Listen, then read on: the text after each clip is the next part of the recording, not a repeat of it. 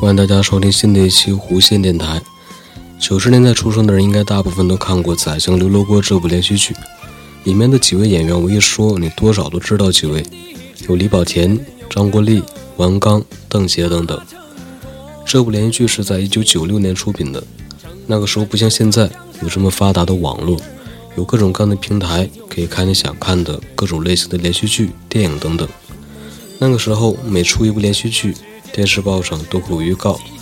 比如上一个连续剧播完之后，电视报上会预告说下部连续剧的名字、几点播出等等。而且那个时候电视台也比较少，好看的节目也少。所以我印象中，不管放什么，只要是连续剧、电影、动画片，那个时候看的都是津津有味的。《宰相刘罗锅》这部剧描写的是清乾隆年间的故事。我们要知道，明太祖朱元璋废除了宰相制度，怕宰相的权力太大，影响皇帝权力，也怕他的子孙不一定像他那么聪明，所以一劳永逸废除了宰相制度。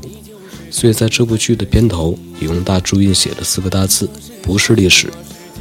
在剧中，刘墉被叫做刘罗锅，那么他真的是有残疾吗？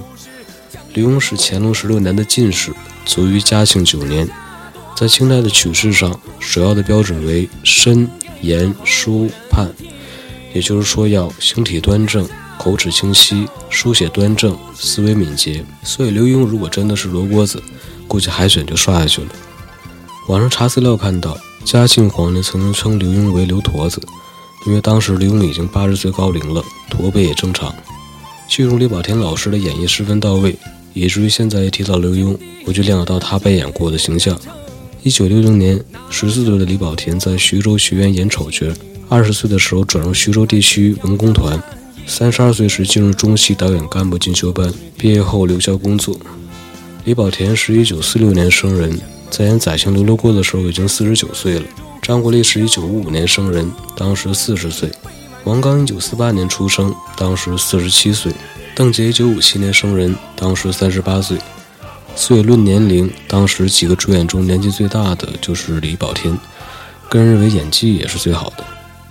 拍《宰相刘罗锅》的导演叫张子恩，是中国第四代著名导演，原籍宁波。一九六一年，张子恩毕业于西安美术学院工艺美术系装潢专业。进入西安电影制片厂后，先后担任了《生活的颤音》《西安事变》《锅碗瓢盆交响曲》《丝路》《花语》等十部故事的美工。啊，那当然这些我都没有看过，我只看过他指导拍摄的《宰相刘罗锅》。《宰相刘罗锅》这部剧享誉海内外，当年海峡两岸放映的时候万人空巷，一时间荔浦芋头、刘墉的书法复制品都洛阳纸贵，先后获电视金鹰四项大奖。和珅宅地、北京恭王府，当年游客也是络绎不绝。后来改编的京剧登陆台湾，再次轰动。张子恩导演也被誉为中国影视叙述历史剧开创者之一，中国电视剧十大导演之一。好，那这一期的节目就是这样，我们下期节目再见。是那硬盘